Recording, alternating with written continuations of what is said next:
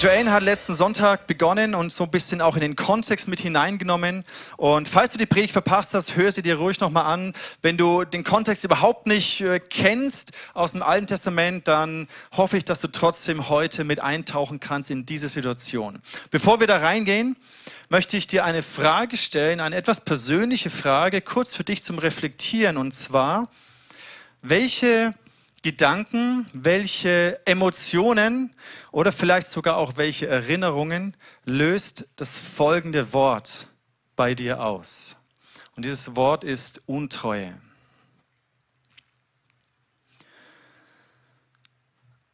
Nimm dir mal Zeit, das so sinken zu lassen. Was löst es bei dir aus? Untreue. Vielleicht sind es Gedanken der Angst, der Unsicherheit. Vielleicht sind es Gedanken des oder Emotionen von Scham, weil du selbst in einer Beziehung untreu warst oder vielleicht sind es Erinnerungen, die schmerzhaft sind, weil du selbst Untreue erlebt hast und gemerkt hast, wie es dein Herz zerbricht, wie dein Vertrauen in eine Person zerbrochen ist.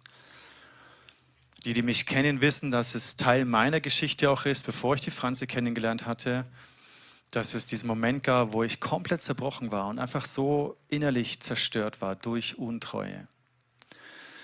Vielleicht sind es Erinnerungen, die du auch noch kennst oder Situationen, an die du denkst. Ich glaube, bei den meisten löst es keine positiven Gefühle aus, ist ja klar. Warum? Weil Treue ist so etwas Grundlegendes, Wertvolles für jegliche Art von Beziehung, von Intimität und von Nähe. Ohne Treue und Vertrauen ist keine Nähe möglich. Und da, wo Treue verletzt oder zerbrochen wird, es ist zutiefst schmerzhaft, weil es tief reingeht. Deswegen möchte ich heute darüber sprechen, wie wir unsere Treue zu Gott erneuern können, wie das Volk Israel damals erlebt hat, dass sie ihre Treue zu Gott erneuert haben. Wo stehen wir in dieser Geschichte des Volkes Gottes? Ich möchte zuerst ein bisschen herauszoomen mit euch in den größeren Kontext der Geschichte Gottes mit seinem Volk hineingehen, dann reinzoomen in die Geschichte von Ezra. Ezra und Nehemiah ist ja die gleiche Zeitepoche, der gleiche Abschnitt. Es war eigentlich ein Buch früher. Und in eine spezifische Situation möchte ich mit euch dann hineingehen. Und dann möchte ich gucken, hey, was heißt das jetzt für uns? Was heißt das für meine, die Erneuerung meiner Treue zu Gott? Warum hat Gott überhaupt sich ein Volk auserwählt? Warum gibt es überhaupt die Geschichte Gottes mit seinem Volk Israel? Das größere Bild ist es, dass Gott eine Sehnsucht hat, bei uns Menschen zu sein. Und Gott hatte so eine wunderbare Gemeinschaft im Garten Eden. Er hat es genossen, bei seiner Schöpfung, bei seinen Menschen zu sein. Und diese Gemeinschaft ist aufs Übelste zerbrochen weil der Mensch sich abgewandt hat von Gott. Und da ist eine Brücke, äh, eine, eine Distanz, eine Kluft entstanden. Und, aber die Sehnsucht Gottes nach Gemeinschaft mit seinen Menschen ist immer noch da, wie ein Vater, der sich nach Zeit mit seinen Kindern sehnt. Und so hat sich Gott ein Volk auserwählt und gesagt, okay, mit diesem Volk, ihnen möchte ich mich zeigen, mit ihnen möchte ich Gemeinschaft haben, damit alle anderen Völker sehen, wer ich bin und letztendlich auch zu mir zurückfinden können. Deswegen hat Gott Abraham erwählt, um mit ihm dieses Volk zu kreieren. Und es heißt, dass Gott heilig ist. Und wir werden öfters heute über diesen Aspekt von Heiligkeit sprechen, weil es wichtig ist zu verstehen, diesen Kontext und diese Geschichte zu verstehen, was Heiligkeit bedeutet. Gott ist ein heiliger Gott, lesen wir immer wieder in der Bibel. Deswegen, um Gemeinschaft mit den Menschen zu haben, hat er sich ein heiliges Volk auserwählt. Und er sagt aber im Mose, im zweiten Buch Mose, sagt er, ich habe euch erwählt nicht, weil ihr so toll wart und so überragend wart und viel besser als alle anderen Völker, sondern ich habe euch erwählt, weil ich euch liebe. Das ist der Gott, den wir im Alten Testament sehen. Ein Gott der Liebe, der sein Volk liebt und sich sehnt nach Gemeinschaft mit ihnen. Und deswegen sagt er im 5. Mose 7, Vers 5, denn ihr seid ein heiliges Volk für den Herrn, euren Gott. Von allen Völkern der Erde gehört ihr als Volk dem Herrn, eurem Gott. Heilig bedeutet, das ist oft so ein fromm, frommes, komisches Wort, das nicht mehr so für uns in unserem Sprachgebrauch liegt. Was bedeutet heilig? Das heißt nicht, dass wir einen Heiligenschein haben und nur noch super fromme Menschen sind, sondern heilig heißt ganz einfach abgesondert, auserwählt und abgesondert von dem Rest. Zum Beispiel wie der Sabbat. Die Bibel sagt, der Sabbat, ein Tag der Woche, ist abgesondert. Der ist heilig. Der ist abgetrennt von den anderen sechs Tagen. Sechs Tage sollen wir arbeiten und einen Tag sollen wir ruhen und Zeit mit Gott und mit Familie genießen. Deswegen ist dieser Tag geheiligt. Das ist ganz unspektakulär eigentlich. Ja? Oder der zehnte Teil von dem, was wir einnehmen, der ist geheiligt im Sinne von, der ist für den Tempel. 90 Prozent konsumieren wir, davon leben wir und 10 Prozent ist abgesondert für Gott. Und das, dieses Prinzip der Heiligkeit und Heiligung zieht sich durch das ganze Alte und Neue Testament hindurch. Gott möchte als ein heiliger Gott in der Mitte seines Volkes wohnen, deswegen braucht er einen heiligen Ort. Deswegen hat er Mose Anleitung gegeben, die Stiftshütte zu kreieren, zu gestalten, mit dem Heiligtum und mit dem Allerheiligsten. Und dann ist die Präsenz Gottes in diesem Allerheiligsten, da war Gott. Und Mose konnte und die Priester konnten dort Gemeinschaft mit Gott haben. Und dann haben sie den Tempel gebaut, mit dem, auch mit dem Heiligtum und dem Allerheiligsten. Da war die Gegenwart Gottes. Das heißt, ein, diese Heiligkeit, diese heilige Gegenwart Gottes, ist ein Prinzip, das wir lernen, kann sich nur an einem heiligen Ort manifestieren. Gottes heilige Gegenwart kann sich nur an einem heiligen Ort, an einem abgesonderten, abgetrennten, speziellen, besonderten Bereich dort manifestieren. Und Gott hat dann dem Volk Israel all möglichen Anleitungen gegeben mit all diesen Opferritualen und sowas, was für uns auch ein bisschen fremd erscheint, aber es hat das Ziel gehabt, dass seine Gegenwart dort wohnen kann. Ein heiliger Gott mit seiner heiligen Gegenwart. Interessant ist zum Beispiel diese Geschichte, so ein, eine kleine Randbemerkung, als Gott den Mose auf den Berg ruft, Berg Sinai, um ihm die Gebote zu geben. Und dann lesen wir, dass da die Gegenwart Gottes war mit Feuer und Rauch und Wolken und bam, richtig Spektakel. Und interessant sagte hier, Gott hat den Mose beauftragt, eine Grenze um diesen Berg zu ziehen, um den Berg zu heiligen. Also da ist nichts mit Heiligenschein, sondern diesen Berg abzugrenzen, eine Grenze zu ziehen. Er sagt, hier, Moses sprach zum Herrn, das Volk kann nicht auf den Berg Sinai steigen, denn du hast uns verwarnt und gesagt, zieh eine Grenze um den Berg und heilige ihn. Weil Gott gesagt hat, ich möchte mit meiner Gegenwart auf diesen Berg kommen und da möchte ich dir begegnen und dir diese Gebote geben. Jetzt muss ich mit euch einen kleinen Exkurs machen. Und zwar, es gibt eine Unterscheidung zwischen der omnipräsenten Gegenwart Gottes und der manifesten Gegenwart Gottes. Das ist vielleicht ein bisschen abstrakt, ich versuche es dir zu erklären. Die omnipräsente Gegenwart Gottes sagt die Bibel, die ganze Schöpfung ist voll von der Gegenwart Gottes. David schreibt, hey Gott, wo soll ich denn hinrennen? Auch wenn ich ins tiefste Meer gehen würde, auch da wäre deine Gegenwart. In der ganzen Schöpfung, überall ist die Präsenz Gottes da. Das ist diese omnipräsente Gegenwart Gottes. Und dann gibt es aber diese manifeste Gegenwart, wo Gott ganz speziell wie so eine Wolke sich gelagert hat und dort als Person war und Menschen ihm begegnen konnten. Diese manifeste Gegenwart Gottes. Wir lesen es auch bei Jesus. Er sagt zu seinen Jüngern im, im Johannesevangelium, wer meine Gebote annimmt und danach lebt, der liebt mich wirklich. Und wer mich liebt, der wird meinen Vater lieben und ich werde ihn lieben und mich ihm zu erkennen geben. Im Englischen heißt es hier, I will manifest myself to him. Die Schlachtübersetzung formuliert es mit, ich werde ihn lieben und mich ihm offenbaren. Das heißt, da könnt ihr mich kennen, da könnt ihr mich erleben, da könnt ihr mir begegnen. Eine nahe, intime, vertraute Begegnung mit dem allmächtigen Gott. Das ist dieses Manifeste der Gegenwart Gottes. Boom. Das ist, was Mose in der Stiftshütte erlebt hat was sie im Tempel erlebt haben, dass, sie gehört, dass, sie, dass die Wolke der Herrlichkeit Gottes gefallen ist. Und Gottes Präsent war so stark da, dass die Priester gar nicht mehr stehen konnten in Worship. Die waren einfach bumm, weil Gottes Gegenwart so da war. Das ist ein Unterschied zwischen der manifesten Gegenwart. Und damit diese heilige Gegenwart Gottes sich lagern kann, braucht es einen heiligen Ort. Deswegen gab es die Stiftshütte, deswegen gab es den Tempel. Zurück in unsere Situation jetzt von Ezra. Der Tempel war zerstört. Jerusalem war zerstört. Und Gottes Absicht war aber, das Volk Israel als ein heiliges Volk zu haben. Deswegen gibt er ihm folgende Gebote. 5. Mose 7, Vers 3. Und damit kommen wir zu dieser Situation, die wir jetzt bei Esau anschauen werden. Geht keine Ehe mit ihnen ein, also mit den Völkern um euch herum, wenn ihr in dieses neue Land kommt. Verheiratet eure Töchter nicht mit ihren Söhnen und nehmt ihre Töchter nicht als Frauen für eure Söhne, sonst werden sie eure Kinder dazu verführen, dem Herrn den Rücken zu kehren und anderen Göttern zu dienen. Vers 16, dient nicht ihren Göttern, denn sonst werden sie euch zu Fall bringen. Das war Teil dieses Bundes mit Gott, den Gott mit seinem Volk geschlossen hat. Ihr seid ein heiliges Volk. Deswegen vermischt euch nicht durch Heirat mit den anderen Völkern, sonst wird ihre Praktiken und ihr Götzendienst wird sich infiltrieren. Und genau das ist passiert.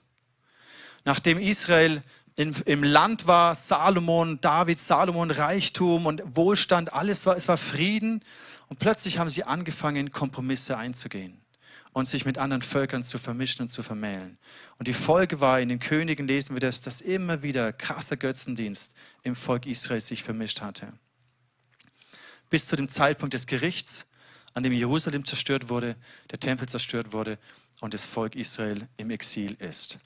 Und jetzt, nach einer gewissen Zeit, führt Gott sein Volk zurück, weil er es wieder aufbauen möchte. Zerubabel bringt eine Gruppe zurück, er baut den Tempel wieder auf und dann kommt Esra 80 Jahre später. Esra war ein Schriftgelehrter.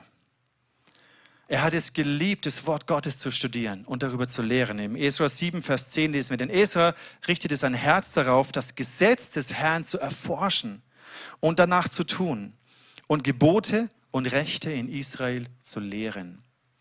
Die Situation war, dass das Volk Israel so gerade dabei war, sich wieder in Israel Fuß zu fassen. Der Tempel war gebaut, die Wiederherstellung hat begonnen, aber die Herzen des Volkes waren immer noch fern. Es war nicht wieder ein heiliges Volk. Sie kannten diese Gebote Gottes gar nicht mehr. Und der Auftrag von Ezra war es, sogar der König hat ihm diesen Auftrag gegeben, geh zurück und lehre dein Volk über diese Gebote Gottes. Und jetzt tauchen wir ein in die Geschichte, wo Ezra zurückkommt und dann feststellt, dass 80 Jahre nachdem der Tempel wieder gebaut wurde und das Volk wieder dort so Fuß fasst, dass sie wieder anfangen, sich mit anderen Völkern zu vermischen. Und versucht doch mal, wenn wir diese Verse lesen, in diese, in diese Situation einzutauchen und die, die Auswirkung dessen nachzuempfinden.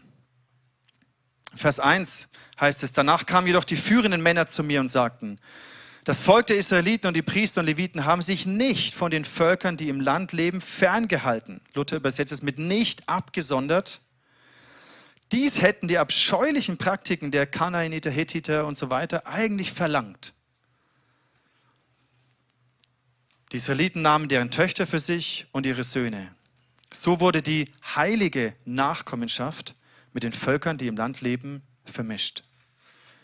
Und die obersten und führenden Männer Israels begingen als erste diesen Treuebruch. Als ich von dieser Sache hörte, zerriss ich mein Kleid. Also Esra spricht jetzt in der Ich-Perspektive und meinen Mantel und raufte mir Haare und Bart. Erschüttert saß ich am Boden. Da versammelten sich alle bei mir, die Ehrfurcht vor dem Wort des Gottes Israels hatten und die angesichts des Treuebruchs der Verbanden erzitterten. Ich aber blieb zutiefst bestürzt sitzen. Versuch mal nachzuempfinden, was hier passiert, was im Herzen von Ezra passiert, warum er so erschüttert ist.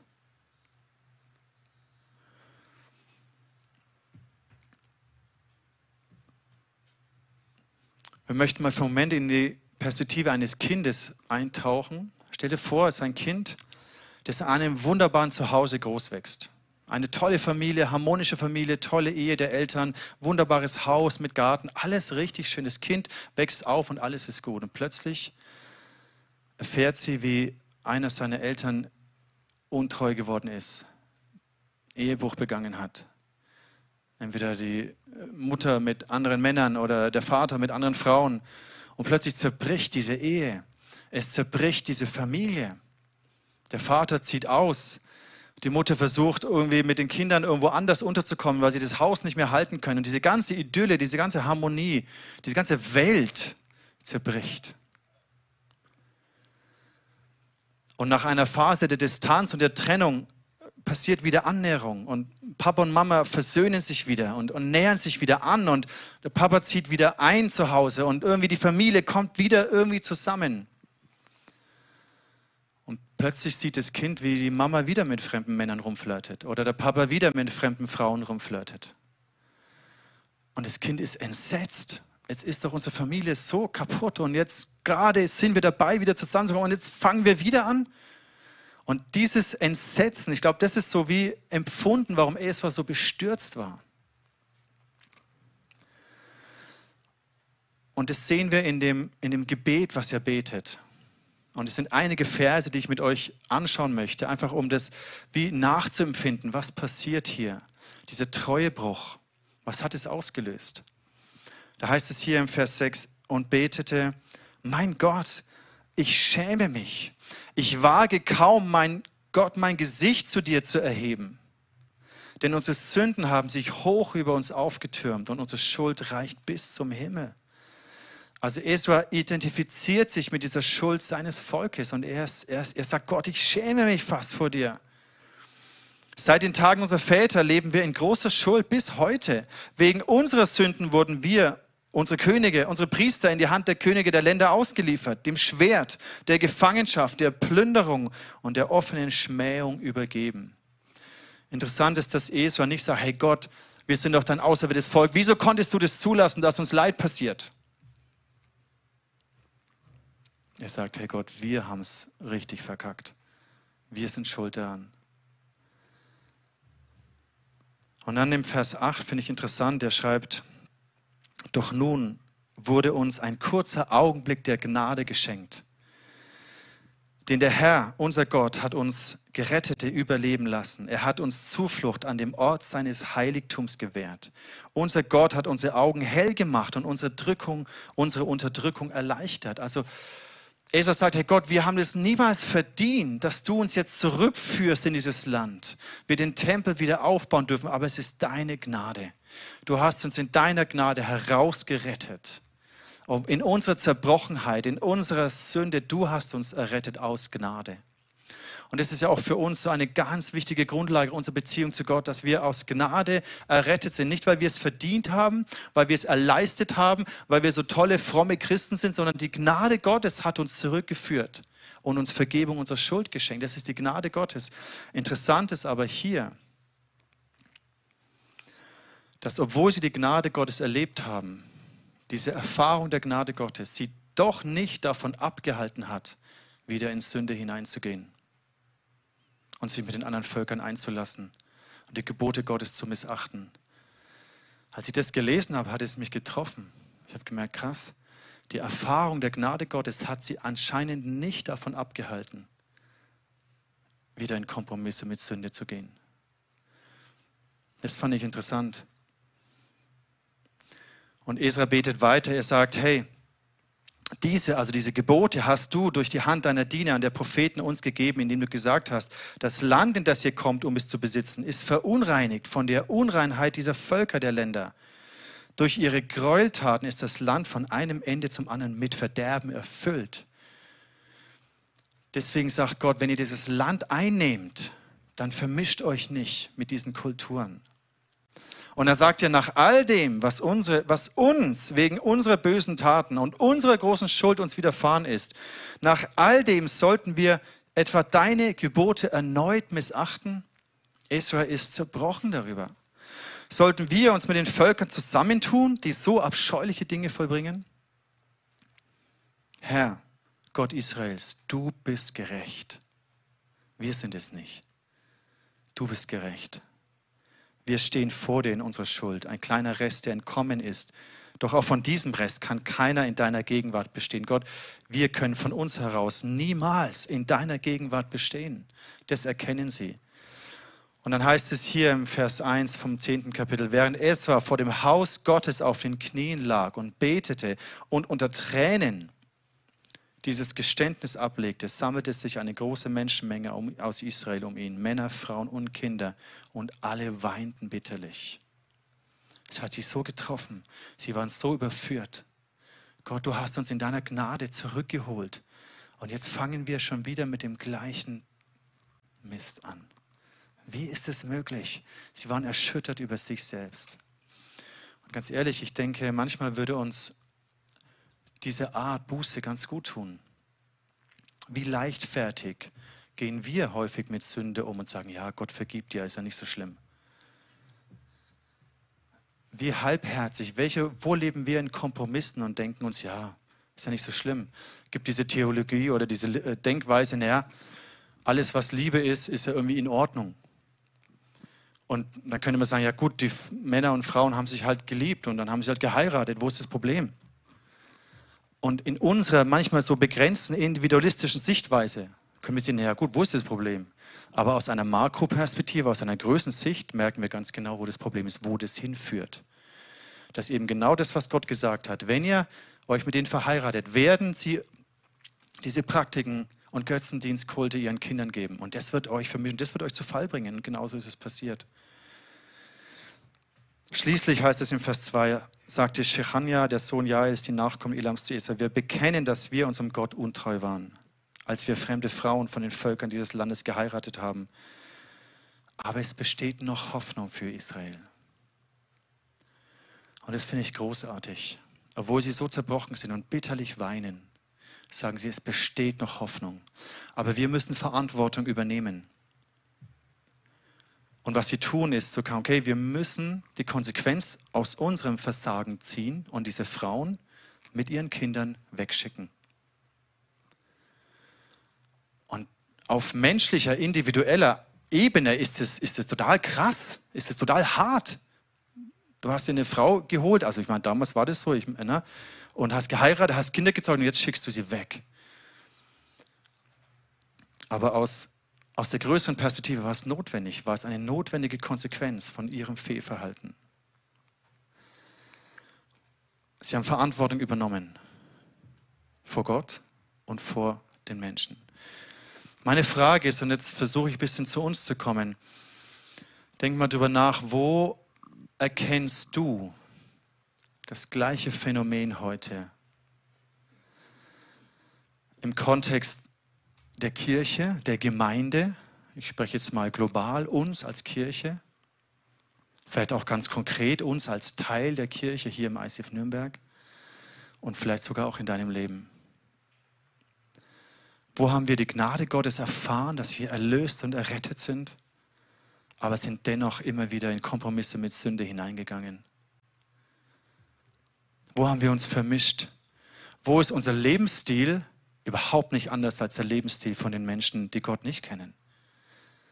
Wie unterscheidet sich, wie ich meine Sexualität lebe oder mit meinem Geld umgehe, mit meiner Zeit umgehe, wie wir Beziehungen untereinander leben, wie ich meine Ehe lebe? Wie, worin unterscheidet sich das zu dem, was Menschen leben, die nicht Gott kennen? Wo unterscheiden sich unsere Werte? Joanne hat letzten Sonntag, das fand ich großartig, wie sie es gesagt hat, als Nehemia die Mauer wieder gebaut hat. Also der Tempel war wieder errichtet, der Gottesdienst war wieder eingeführt, aber die Mauer war noch zerstört. Es war keine Abgrenzung da und die Feinde konnten kommen und das Volk schwächen. Auch das, glaube ich, ist eine Parallele zu heute, weil sie gesagt hat, und das fand ich gut, sie haben damals die Mauer aus Steinen wieder aufgebaut. Heute baut Gott eine Mauer aus Heiligkeit. Das heißt, unser Lebensstil, unser heiliger, abgesonderter Lebensstil, das ist wie eine Mauer. Nicht eine physische Distanz, dass wir uns zurückziehen aus der Welt, alle nur noch im Kloster leben. Jesus hat gesagt, ihr seid in der Welt, ich, ich sende euch rein in diese Welt. Aber ihr seid nicht von dieser Welt. Eure Denken soll erneuert werden. Auf dem Wort Gottes, auf dieser Grundlage sollt ihr leben, nicht nach dem, wie alle Menschen sonst leben, die Gott nicht kennen. Wir sind dazu berufen, im Bund mit Gott zu leben. Und Christsein bedeutet nicht einfach nur an Gott zu glauben, dass es einen Gott gibt und dass er mir irgendwie meine Schuld vergibt und ich irgendwann in den Himmel komme. Christsein bedeutet, mit Gott im Bund zu leben und in diesem Bund treu zu sein.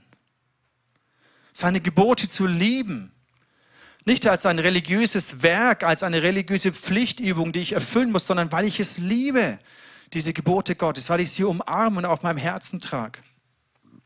Und der neue Bund, weil Das Volk Israel hat gemerkt, sie schaffen das nicht.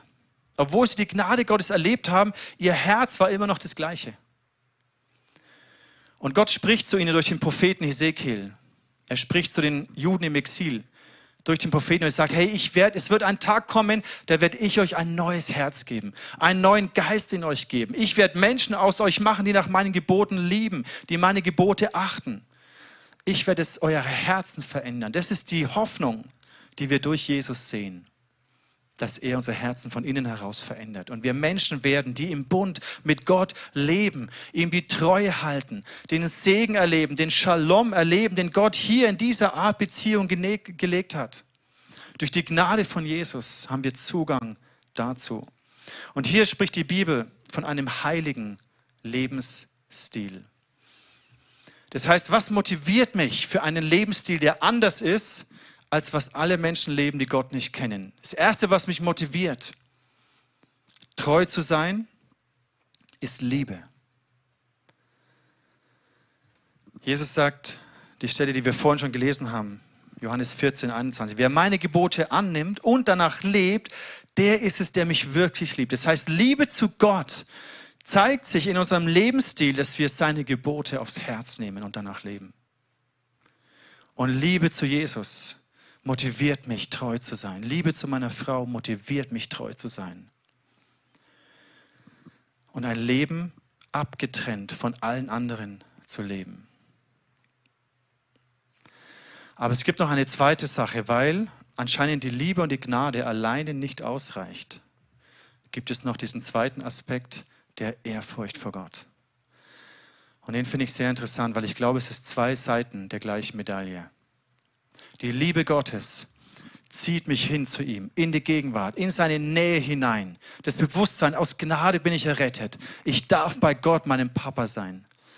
Aber Ehrfurcht hält mich davon ab, mich mit Sünde einzulassen. Wir lesen hier im Alten Testament zwei Stellen, finde ich hochinteressant, und zwar in der Situation, wo Gott Mose begegnet und ihm diese Gebote gibt und auf dem Berg Donner und Wolken und Rauchen alles erscheint, dann haben die alle Angst und erzittern und sagen, wow, Gott, Mose, rede du mit Gott nicht. Wenn wir mit dem reden, dann sterben wir alle. Und Mose sagt, hey, entspannt euch, alles gut. Gott hat es gezeigt, damit eure Ehrfurcht vor ihm soll euch davon abhalten, Schuld auf euch zu laden. Im Englischen heißt es, keep you from sinning. Ehrfurcht Gottes hält dich davon ab, dich mit Sünde einzulassen. Oder in den Sprüchen heißt es, wer Ehrfurcht vor dem Herrn hat, der meidet das Böse. Ich glaube, es sind zwei Seiten der gleichen Medaille. Die Liebe Gottes, die mich motiviert, treu zu sein, aber auch die Ehrfurcht, die mich davon abhält, in das Böse hineinzugehen. Jetzt denkst du dir vielleicht, ja gut, Altes Testament, wir sind im Neuen Testament und irgendwie, ich weiß nicht, ob wir dann noch Ehrfurcht auch im Neuen Testament brauchen. Lass mich euch zwei Stellen geben aus dem Petrusbrief.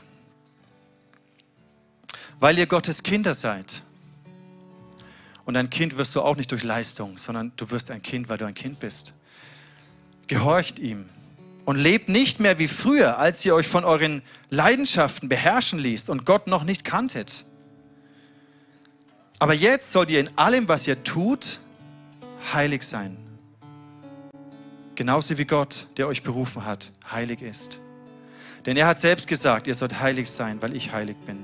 Und denkt daran, dass der himmlische Vater, zu dem ihr betet, niemanden bevorzugt, wenn er richtet. Er wird euch nach dem beurteilen, was ihr tut. Deshalb sollt ihr während eurer Zeit als Fremde in dieser Welt in Ehrfurcht vor Gott leben.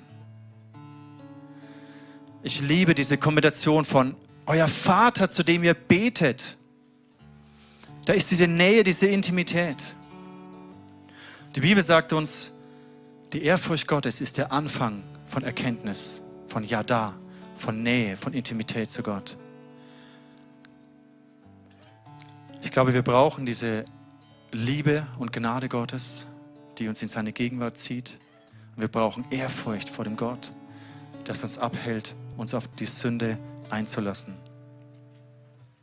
Und jetzt denkst du dir vielleicht, boah, wie soll ich das jemals schaffen? Ich komme mir genauso vor wie die damals. Mein Leben ist so vermischt. Meine Werte, mein Denken, mein Handeln ist so vermischt. Ich bin irgendwie schon bei Gott, aber mein Leben ist irgendwie genauso wie Menschen, die Gott nicht kennen. Im Philippa schreibt Gott durch Paulus uns diese Ermutigung. Er sagt, hey, jetzt in meiner Abwesenheit müsst ihr noch mehr darauf achten, dass Gottes Liebe in eurem Leben sichtbar wird. Deshalb gehorcht Gott voller Achtung und Ehrfurcht.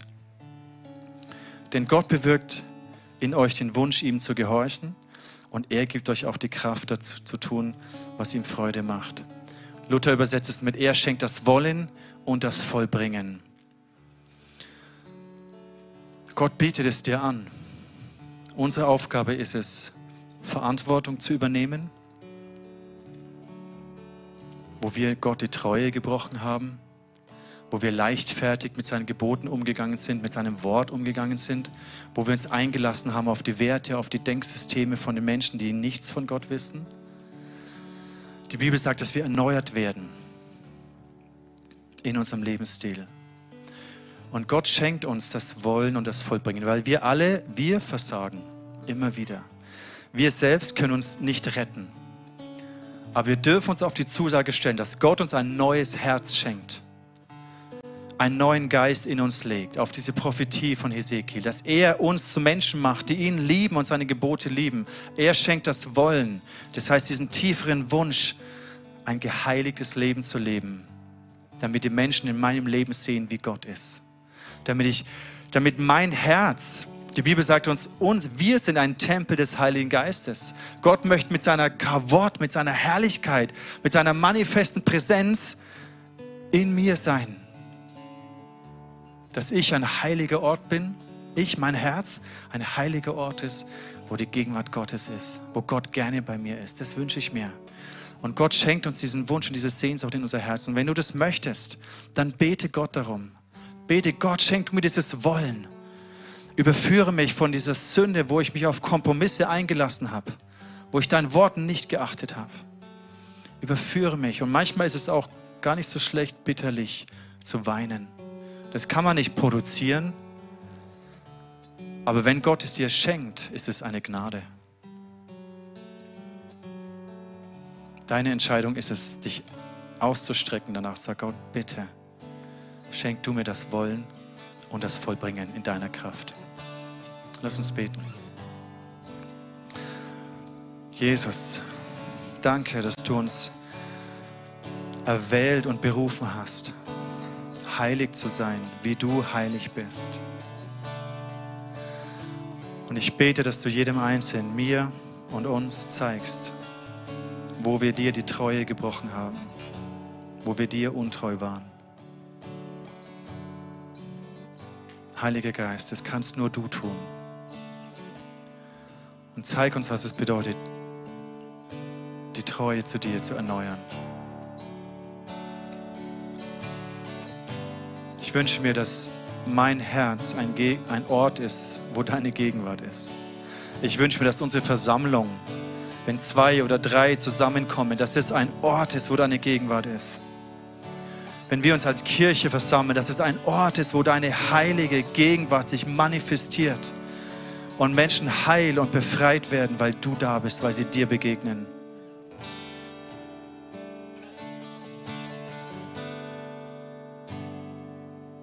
Heiliger Geist, wir lieben dich. Wir brauchen dich, dass du das Wollen und das Vollbringen schenkst.